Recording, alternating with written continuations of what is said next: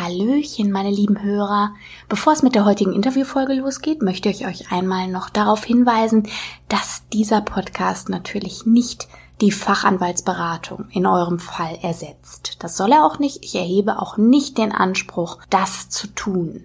Wenn ihr euch in einem Fall wiederfindet, der rechtlich nicht ganz unkompliziert ist, den ihr nicht überschauen könnt, in dem ihr unsicher seid und von dem ihr euch erhofft, dass er durch diesen Podcast gelöst wird, möchte ich euch sagen, das kann ich hier nicht leisten und möchte euch da ganz klar an einen Notar oder Anwalt eurer Wahl verweisen, der euch da sicherlich besser weiterhelfen kann.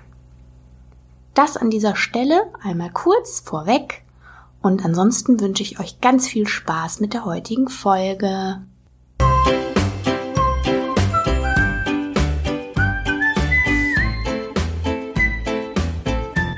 Hallöchen, herzlich willkommen zu Bitte Recht einfach, deinem Podcast für Recht und Gesetz im Alltag. Ich bin Pia, wie immer, und bei mir ist heute die liebe Lisa. Und wir reden heute über das Thema Vertragsrecht. Und ich würde sagen, Bevor wir jetzt ins Thema starten, stell dich doch einfach mal den Hörern kurz vor. Was machst du so? Wer bist du so? Genau, hallo, ich ähm, bin Lisa. Ich bin seit ähm, nunmehr fast zweieinhalb Jahren ähm, Rechtsanwältin, mache viel, was mit Verträgen im Online-Recht oder ja im E-Commerce-Bereich stattfindet. Und ähm, genau, auch ein bisschen gewerblichen Rechtsschutz. Alles, was mit ähm, Marke, Urheberrecht und ähm, Wettbewerbsrecht zu tun hat, das sind meine Gebiete, da bin ich unterwegs. Und genau. Und du machst ja auch ähm, Vertragsrecht und Onlinehandel. Und deswegen ähm, bist du ja heute die Expertin für uns weil wir beide ja heute eben über ähm, Vertragsrecht sprechen und die Grundlagen für die Hörer einfach nochmal im Gespräch ein bisschen aufarbeiten wollen. Und auch nochmal so ein paar Spezialfragen aufarbeiten wollen, die vielleicht in der Grundlagenfolge, die ich vor zwei Wochen veröffentlicht habe, ähm, vielleicht nicht so unbedingt zur Sprache gekommen sind. So, aber wir starten jetzt einfach nochmal rein und nehmen nochmal so ein bisschen auf, was äh, letzten, äh, letzt, in der letzten Folge so passiert ist und da würde ich mal einfach wirklich mit den Grundlagen anfangen. Also ich hatte in der Folge angesprochen, dass es sich bei der Auslage beim Bäcker als klassisches Beispiel ja nicht um ein ähm, um ein Angebot als solches handelt. Wir hatten darüber gesprochen, ein Vertrag besteht aus Angebot und Annahme, zwei übereinstimmende Willenserklärungen.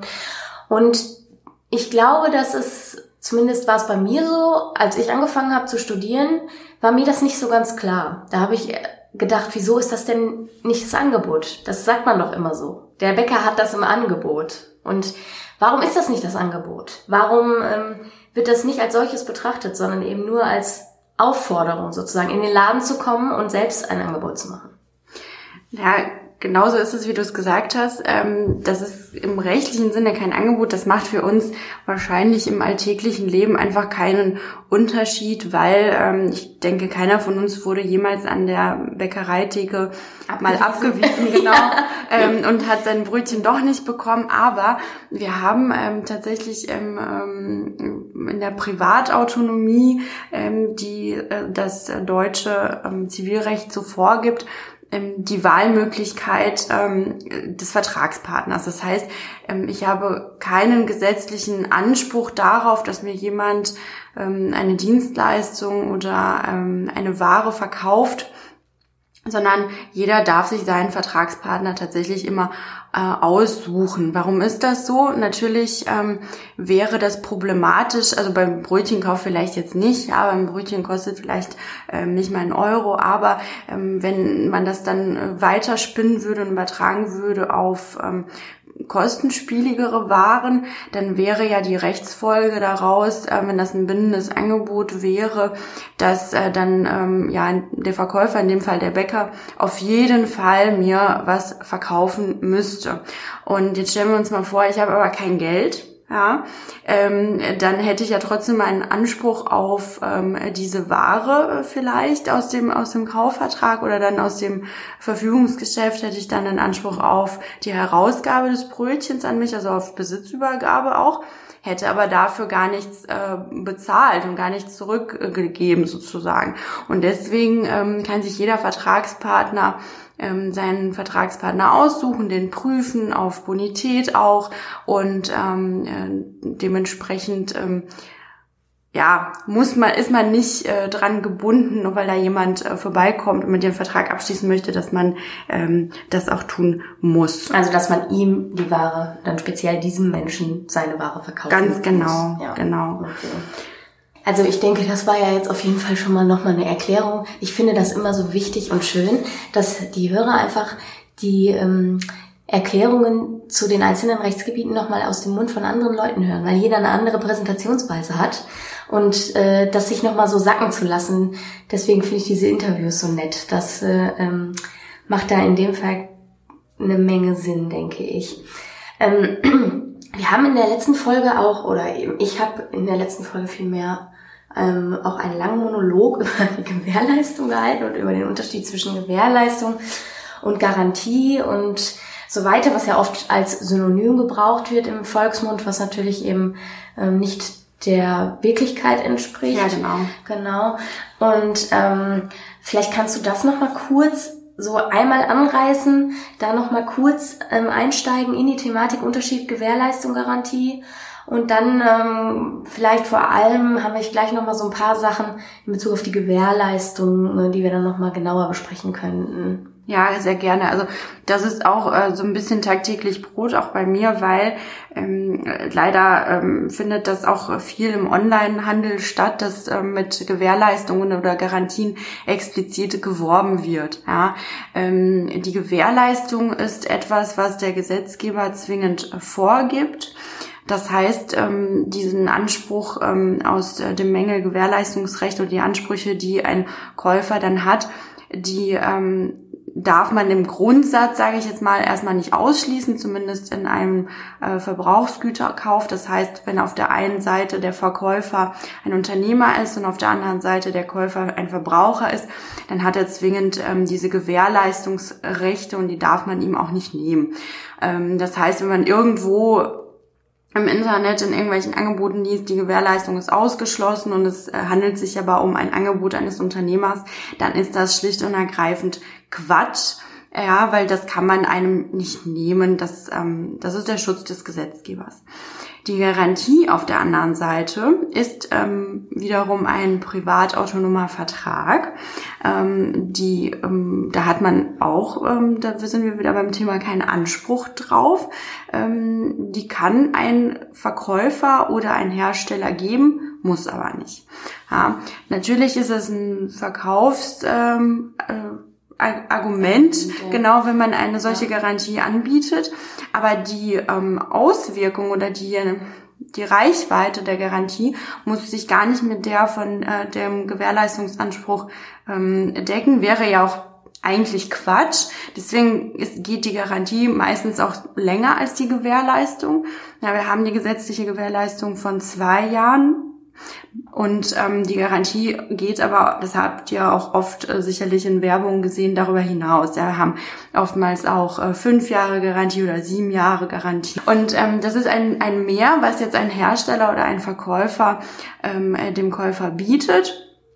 Genau, und ähm, deswegen ist es auch so unglaublich wichtig, dass dann der Verkäufer auch ähm, darüber informiert, was genau der Garantiefall ist und wer der Garantiegeber ist. Da sind halt eben diese zwei Möglichkeiten, entweder der Verkäufer ist es oder der Hersteller. Vielleicht fallen die beiden ja auch in einer Person zusammen.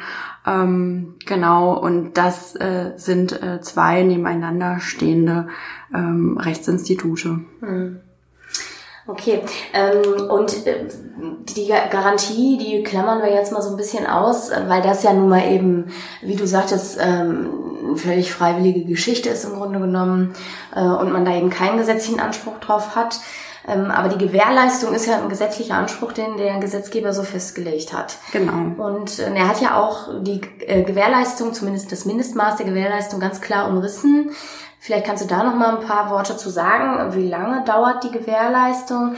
Was muss ich tun, um meine Gewährleistung in Anspruch zu nehmen? Ja, genau. Also ab ähm, Verkauf äh, oder ab Vertragsschluss, also um den Kaufvertrages, gibt es eben diese zwei Jahre Gewährleistung. Ähm, das heißt, man kann praktisch äh, verschiedene ähm, Rechtsfolgen hat, dass man kann ähm, Nacherfüllung verlangen, wenn eine äh, Sache kaputt ist. Ja, dann kann man äh, den äh, Verkäufer dazu auffordern, dass er diese entweder repariert oder im Einzelfall dann eben eine neue Sache liefert, ja, anstatt die Reparatur zu gewährleisten. Wenn das äh, nicht klappt, ähm, dann kann auch die Rechtsfolge dieser Gewährleistungsrechte sein, dass man vom Vertrag zurücktritt oder anstatt zurückzutreten eben den Kaufpreis mindert. Ähm, darüber hinaus kann man auch äh, noch Schadensersatzansprüche im Falle einer mangelhaften Ware auch geltend machen. Ja. Ähm, diese Gewährleistungsrechte gibt es sowohl bei einem, bei einem Kaufvertrag als auch ähm, jetzt bei Werkverträgen. Ja, also wenn man jetzt ein Werk in Auftrag gibt, ähm, also wenn man jemanden quasi beauftragt, eine Arbeit für einen äh, oder äh, zu fertigen, zu, zu fertigen genau. genau. etwas für einen herzustellen. Genau, herzustellen. Ja. Also weil ganz äh, typisch ähm, wäre das jetzt ein Hausbau zum Beispiel, aber das kann ja auch genauso sein, dass ich dich beauftrage, für mich ein schönes Bild zu malen. Mhm. Ja. Oder einen Tisch zu Zimmern oder Ganz so. genau. Mhm. Da kommt nämlich, also das ist der Unterschied zu dem Kaufvertrag, dass man eben, ähm, dass eine Ware hergestellt wird und am Ende, also man vereinbart dann den ähm, Ausgang mhm. dieses Herstellungsprozesses und hat dann nicht äh, die Ware schon vorher fertig gesehen. Genau.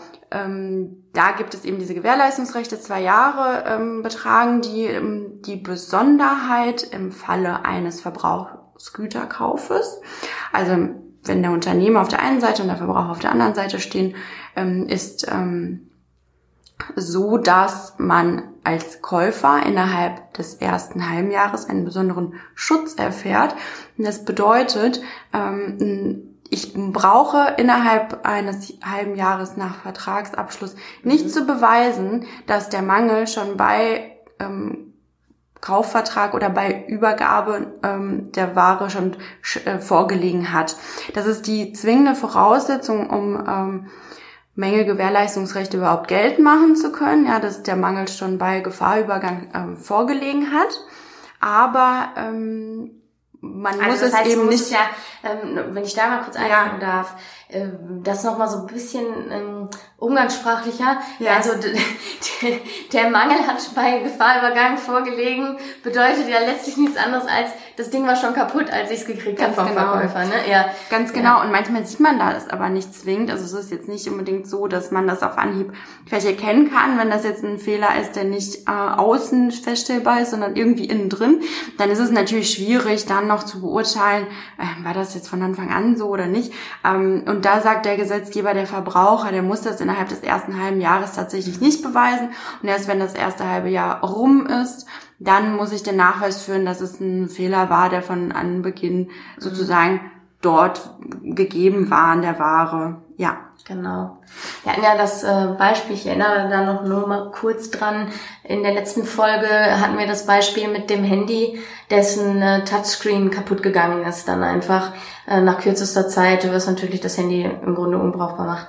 Und da hätte man eben innerhalb des ersten halben Jahres nach ähm, Übergabe sozusagen des Telefons dann eben äh, die Gewährleistung geltend machen können, ohne ähm, dort einen Nachweis zu führen, dass man das nicht verursacht hat als Verkäufer. Ne? Genau. Genau. Ja, also wenn wir dann schon mal beim Thema Gewährleistung sind, dann sehen wir oft, wenn wir bei eBay Kleinanzeigen zum Beispiel irgendwas kaufen, dann sehen wir oft, dass da drunter steht, ich verkaufe als Privatperson Gebrauchtwarenkauf, daher keine Gewährleistung mhm. oder so. Ist das tatsächlich eine wirksame Geschichte, dass man das so ausschreibt, seine, sein, sein, sein gebrauchtes Ding zum Kauf und dann da drunter schreibt, ich übernehme keine Gewährleistung. Mhm. Keine Gewährleistung. Genau, das ist eine sehr gute Frage, weil nicht alles, was wir ähm, in den Artikelmerkmalen oder irgendwo in der Werbung im Internet finden, ist auch ähm, die Wahrheit. Ähm, das ist grundsätzlich so, dass diese Gewährleistungsansprüche bestehen, unabhängig davon, ob ähm, das ein Verbrauchsgüterkauf ist oder nicht. Das heißt, egal ob jetzt zwei Unternehmer sich gegenüberstehen, zwei Privatpersonen oder andersrum, die Mängelgewährleistungsrechte im äh, Kaufrecht äh, bestehen grundsätzlich immer. Jetzt kann man natürlich ähm, privat autonom sind wir wieder dabei, ähm, alles Mögliche vereinbaren. Das heißt, ich kann einen Individualvertrag mit meinem privaten Verkäufer schließen und sagen, jawohl, ähm, wir schließen die Mängelgewährleistung aus. Naja, wie oft wird das vorkommen? Eigentlich nie. Zum einen ist es ja ähm, insbesondere im Onlinehandel so, dass man dann im Zweifel, wenn es jetzt keine wahnsinnig teure Sache ist, ähm, vielleicht gar keinen Kontakt so richtig mit dem anderen hat, sondern man kauft eben ähm, durch äh, Betätigung des Kaufbuttons, ja, hat man dann schon gekauft, hat vorher gar nicht mit, miteinander gesprochen. Ähm, und deswegen kommt das dann tatsächlich darauf an, was Pia gerade gesagt hat. Was steht denn überhaupt in dem Angebot drin? Wenn da jemand reinschreibt, die äh, Mängelgewährleistung ist ausgeschlossen, dann ähm, ist es ja kein ähm, Individualvertrag, den man geschlossen hat, weil ich als Käufer habe ja gar nicht gesagt, jawohl, da bin ich mit einverstanden, sondern dann muss man schauen, sind das dann allgemeine Geschäftsbedingungen? Weil allgemeine Geschäftsbedingungen gibt nicht nur ein gewerblicher Verkäufer und somit ein Unternehmer vor, sondern die kann ich auch als Privatperson ebenfalls vorgeben. Und ähm, allgemeine Geschäftsbedingungen äh, sind es aber allerdings erst dann, wenn die mehrfach verwendet wurden. Also wenn ich nur eine einzige Sache verkaufe und ich schreibe das rein, das ist keine wirksame allgemeine Geschäftsbedingung und damit kein wirksamer Ausschluss. Wenn ich jetzt aber öfter mal meine Sachen verkaufe, dann kann ich das grundsätzlich ähm, sowas regeln. Ja, so also das heißt, wenn ich jetzt zum Beispiel ähm, ich habe einen Account bei Kleiderkreisel oder so und würde dann darüber meinen Schrank ausgemistet und verkauft haben wollen. Ja. Und ähm, hätte dann sechs, sieben, acht, neun, zehn Artikel da drin und würde unter jeden schreiben, ich äh, gewähre, also Gewährleistungsansprüche sind ausgeschlossen, weil ich Privatverkäufer bin und gebrauchte Sachen verkaufe. Genau, dann hast du ja schon mehrere Sachen äh, oder mehrere Angebote, in denen du das geregelt hast. Dann sind wir in dem AGB-Recht, also allgemeinen Geschäftsbedingungen. Und dann ist es aber leider so, dass so ein per se Ausschluss äh, für zumindest neue Ware nicht möglich ist. Ja, also das heißt, wenn ich irgendwas neu kaufe ähm, und das dann reinstelle und verkaufe und es ist keine gebrauchte Sache, kann ich das nicht einfach so ausschließen. Ähm, anders ist es bei gebrauchten Sachen. Da geht es äh, wiederum schon. Okay. Also das heißt, wie, wie ist es denn dann, wenn man einen, Gewerb äh, einen privaten Verkäufer hat und dieser private Verkäufer verkauft eine neue Sache, die ihm warum auch immer nicht gefällt. Ähm, es ist ja ähm, zu diversen An Anlässen denkbar. Man hat Geburtstag, bekommt zu diesem Geburtstag irgendein nagelneues Tablet oder was auch immer und man stellt fest, oh, nö, das ist es nicht. Oder man kriegt zwei und man braucht halt eben eins einfach nicht. Und äh, es ist alles im Grunde im Originalzustand. Das Ding ist verschweißt oder mhm. was auch immer. Ne? Mhm. Und man würde es jetzt anbieten bei eBay Kleinanzeigen und würde es einstellen zum Verkauf. Mhm. Wie, wie sähe es denn dann aus? Was hätte ich denn dann für einen Anspruch? Also wenn das eine neue Ware ist, dann äh, kann er dann, wie gesagt, die Mängelgewährleistung kann der Verkäufer dann eben nicht ausschließen. Das heißt, die Mängelgewährleistungsrechte gelten in dem Fall ganz normal. Also das heißt, ich könnte dem dann sagen, du, das Ding ist kaputt, nimm es zurück, genau. tausch es aus, repariere es oder Genau, also ganz, ganz genau. normalen, die ganz normalen äh, Nacherfüllungsansprüche. Ganz genau. Mhm. Und das ist dann auch egal, was er dann reingeschrieben hat. Das hat dann einfach ähm, wirklich keine keine Gültigkeit, ja, wenn er das versucht hat, äh, durch so eine Klausel hier die Mängelgewährleistungsrechte sind ausgeschlossen. Aber wenn er das ja jetzt auch gekauft hat von einem Händler, also ja. im Grunde haben wir ja dann ein Dreiecksverhältnis, wenn wir, wenn wir so wollen. Also de, normalerweise gab es ähm, einen, oder wir sagen jetzt mal einfach, er hat es sich gekauft oder was auch immer, ne? mhm. ne? Jetzt mal von der ganzen Schenkerei nochmal abgesehen, das macht es ja nur komplizierter. Wir haben jetzt einfach, wir haben uns ein Tablet gekauft, das ist eingeschwestert, ist niedlich, niegelnagel, funkelnagelneu ich gehe davon aus, es ist voll funktionstüchtig, verkaufe es an einen Dritten. Als Privatverkäufer, weil ich eben überhaupt nichts Gewerbliches am Hut habe oder mhm. so. Und äh, verkaufe dieses neue Teil. Ähm, das heißt, ich kann da reinschreiben, wie ich will, Gewährleistung ausgeschlossen. Gewährleistungsanspruch hätte derjenige, der es von mir kauft, als Trotzdem. Privatperson, von Privatperson zu Privatperson trotzdem. Genau. Aber ich bin ja gar nicht der, der es verbockt hat im Grunde. Genau. Ist, was passiert denn mit mir dann? Also was ist, was ist Genau. mein Recht Also wir als haben, Verkäufer? genau, das ist eine sehr gute Frage. Wir haben ähm, jetzt praktisch den Käufer beraten und haben ihm äh, gesagt, halte dich an deinen Verkäufer. Der hat ähm, hier unrechtmäßig ähm, die Gewährleistung ausgeschlossen. Beraten wir allerdings diesen privaten Verkäufer, müssen wir dem sagen, du hast einen Regressanspruch gegenüber deinem Verkäufer. Ja, also man kann die ähm, Kette sozusagen weiter zurückverfolgen. Und der Schaden, der dir als privater Verkäufer entstanden ist, weil du ähm, jetzt äh, die Mängel, ähm, die Mängelgewährleistung deinem Käufer gegenüber erfüllen musst, mit diesem Schaden kannst du dich an deinen Verkäufer wiederum halten. Das heißt, wir, wir haben das gleiche Mängelgewährleistungsspiel, was wir vorne haben, zu dem Endkunden, können wir dann verlagern auf äh, den privaten Verkäufer und äh, seinen Verkäufer. Ja?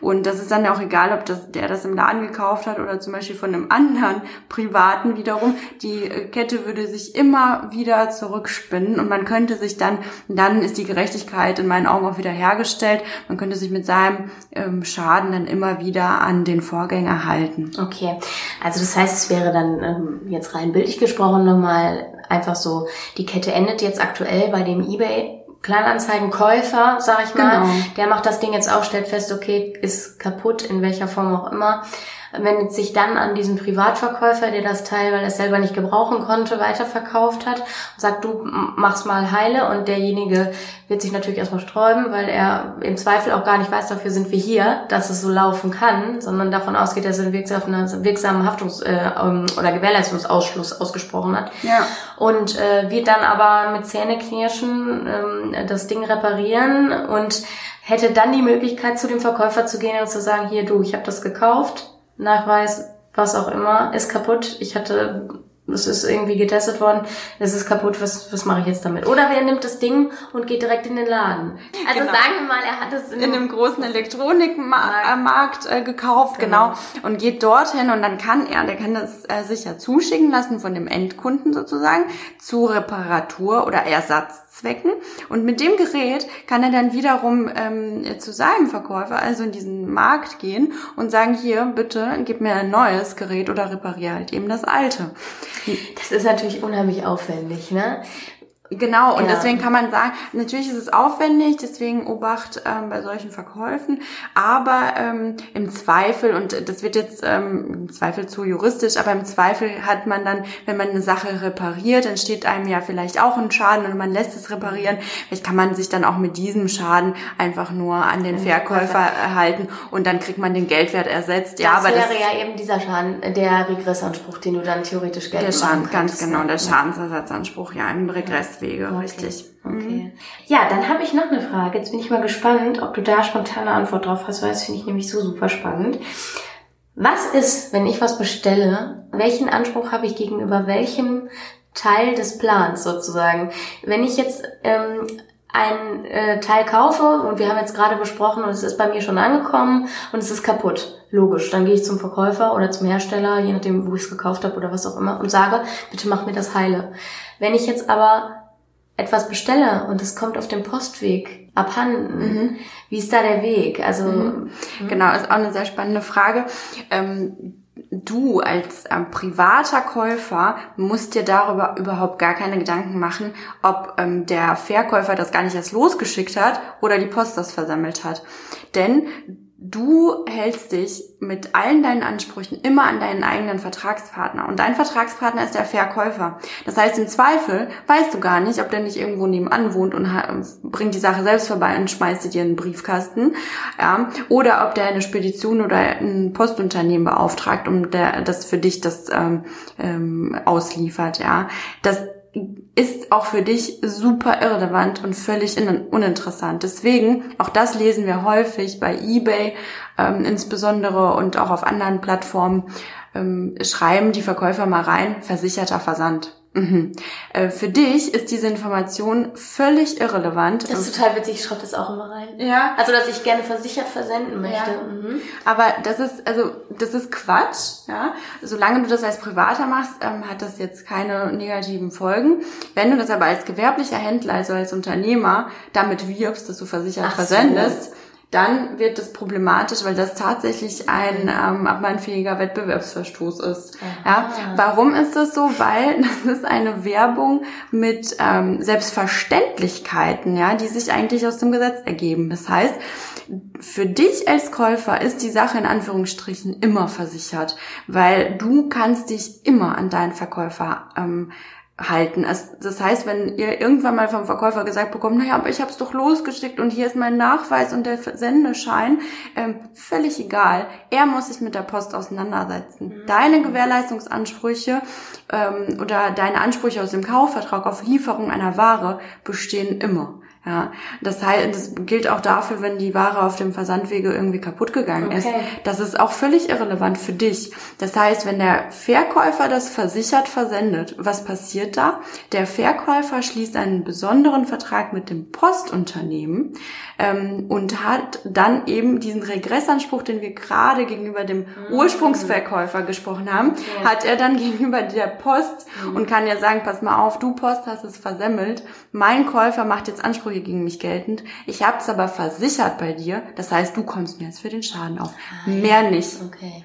Genau, wir haben, und du hattest das vorhin auch schon mal angerissen, äh, in der letzten Folge darüber gesprochen, beziehungsweise ich mit meinen Hörern, dass es ja verschiedene Möglichkeiten gibt, theoretisch aus dem Vertrag rauszukommen, wenn er nicht vernünftig eingehalten wird. Theoretisch gilt natürlich der Grundsatz, Verträge sind einzuhalten. Und ähm, es gibt ja aber dann eben die Möglichkeiten, da rauszukommen, zu kommen, wenn eben, wenn eben was schief geht. Da hätten wir ja eben zum einen, haben wir jetzt drüber gesprochen, ähm, Gewährleistung, wo du einfach Nachbesserungen verlangen kannst, ohne dass du sagst, ich beabsichtige, das hier aufzulösen. Ähm, aber was ist denn jetzt, ich habe die Gewährleistung versucht geltend zu machen. Es gibt ja so einen Glauben der Leute, dass du eine bestimmte Anzahl von Versuchen unternehmen musst. Äh, Weißt du, was ich meine? Ja, ja. um zu verlangen, dass äh, deine Sache nachgebessert wird. Genau. Genau. Also man kann das jetzt nicht an einer festen Zahl festmachen. Wenn ich äh, zum Beispiel ein einziges Mal meinem Verkäufer sage, hier besser nach und er sagt nein, dann muss ich das nicht nochmal versuchen, weil er hat verweigert. Ja, genau. Ja? Ähm, genauso gibt es ähm, dann Sachen wie also jetzt, m, zu speziellen Anlässen, ja, wenn ich da was bestelle, also wenn ich jetzt zu Weihnachten einen Weihnachtsbaum oder zu meiner Hochzeit eine Hochzeitstorte bestelle und es muss zu einem bestimmten Zeitpunkt geliefert werden und ähm, das kommt nicht oder es kommt mangelhaft, dann muss ich auch nicht sagen, jetzt liefer mir die Hochzeitstorte nach, das ähm, bringt ja nichts, die Hochzeit ist dann ja gelaufen. Ähm, das sind jetzt aber spezielle Beispiele. Ansonsten ist es tatsächlich so, wenn man einmal ähm, darum gebeten hat, dass die Sache repariert wird und das hat beim ersten Mal nicht geklappt, dann ähm, wird man wohl jetzt nicht sofort zurücktreten können vom Vertrag, sondern dann sagt man, und das kommt auf den Einzelfall an, deswegen hatte ich ja gesagt, keine feste Zahl, die ich jetzt nennen kann, aber man muss dann aus den, aus den Umständen, äh, muss sich das ergeben, dass es wirklich dir unzumutbar ist, jetzt nochmal nachzufragen und nochmal zuzuwarten, bis die Sache wieder hergestellt wird. Ähm, aber ich denke schon, also so zwei, dreimal müsste man vielleicht das nochmal versuchen, aber das hängt ja auch von der Sache ab und ähm, muss dann immer im Einzelfall betrachtet werden. Also so eine feste Zahl an Versuchen, ähm, die gibt es tatsächlich nicht. Okay, aber jetzt nehmen wir mal an, wir haben das jetzt versucht und wir haben es auch häufig versucht und es kommt überhaupt keine Reaktion von der anderen Seite. Und jetzt habe ich ja die Möglichkeit, dann theoretisch vom Vertrag zurückzutreten und zu sagen, äh, mein Lieber, du reagierst da nicht drauf, so will ich die Sache nicht haben, das ist mir zu blöd. Ich möchte das Ganze hier rückgängig machen, Ja. sozusagen. Ähm, wie ist das dann? Also grundsätzlich würde ich jetzt ähm, als praktischen äh, Tipp mit an die Hand geben, dass man, wenn man eine Nacherfüllung verlangt, auch zwingend eine Frist setzt. Ja? Also nicht einfach hier mm, mach's wieder ganz äh, die Sache, sondern ähm, auch tatsächlich eine angemessene Frist, vielleicht von ein bis zwei Wochen setzt, um eben in der die Nacherfüllung gewährt äh, werden soll. Weil wenn ich jetzt sage, mach's morgen oder macht's nicht, dann habe ich es nicht ernsthaft versucht. Das nochmal vorab. Wenn es dann aber tatsächlich gescheitert ist, dann habe ich zwei Möglichkeiten. Dann kann ich sagen, okay, ich trete zurück, ich brauche das alles nicht mehr, ich möchte die Sache nicht haben, ich kann mit, der, mit dem Mangel und der Sache gar nichts anfangen. Ich kann aber auch ähm, alternativ sagen, ich mindere den Wert der Sache. Und, ähm, und zwar, wenn ich ähm, den Kaufpreis schon bezahlt habe, dann kann ich einen Teil zurückverlangen tatsächlich, ähm, je nachdem, wie gravierend der Mangel an der Sache ist. Also da macht man tatsächlich die Rechnung und sagt, okay, was ist die mangelfreie Sache wert und was ist die mangelhafte Sache wert und die Differenz möchte ich gerne von dir zurückverlangen. Habe ich den Kaufpreis noch nicht bezahlt, dann ziehe ich das einfach ab ähm, und überweise nur die Differenz an den Verkäufer. Ähm, das ist diese Minderungsmöglichkeit, kommt natürlich in Betracht, wenn ich sage, die Sache möchte ich trotzdem gern haben und ich kann sie im Zweifel selbst reparieren oder kenne da einen, der es machen kann und ähm, dann habe ich ein bisschen weniger Geld bezahlt, auch okay. Ja. Ich habe äh, zum Beispiel auch mal ähm, Möbelstück gekauft das war ähm, mangelhaft, aber von, von innen, also das war so ein Schrank und äh, die Türen waren von innen ähm, ein bisschen kaputt. Hat jetzt keiner gesehen, hat mir jetzt auch nichts ausgemacht und dann habe ich mich äh, damals dazu entschieden zu sagen, gut, ähm, bevor ich jetzt hier den Schrank wieder abholen lasse oder zurücksenden muss, das interessiert mich nicht, dass die Türen von innen äh, sind, dann kriege ich lieber einen äh, guten Rabatt. So, auf der anderen Seite hätte ich natürlich den Schrank auch wieder zurückgeben können. Ja, das, dann sind wir beim Rücktritt. Dann ähm, wird der Kaufvertrag rückabgewickelt. Das heißt, ähm, ich muss äh, die Sache zurückgeben und äh, kriege dafür, wenn ich den Kaufpreis schon bezahlt habe, diesen zurückerstattet.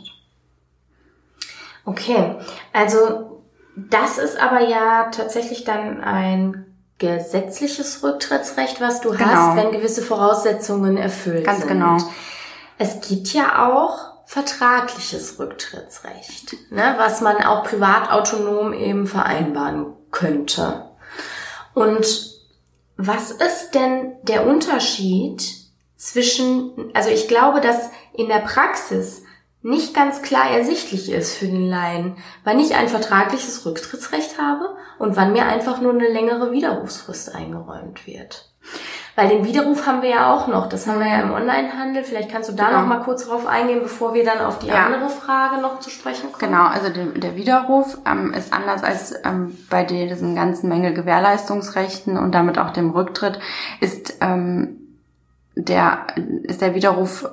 Da brauche ich keinen Grund für. So, ähm, ich habe eine Sache bekommen ähm, ganz oft im, im Onlinehandel so, im Fernabsatzgeschäft, habe ich die Sache vorher ja nur auf Bildern gesehen, vielleicht die Beschreibung ähm, gelesen, aber dann bekomme ich die und stelle fest, das ist doch nicht so, wie ich mir das vorgestellt habe.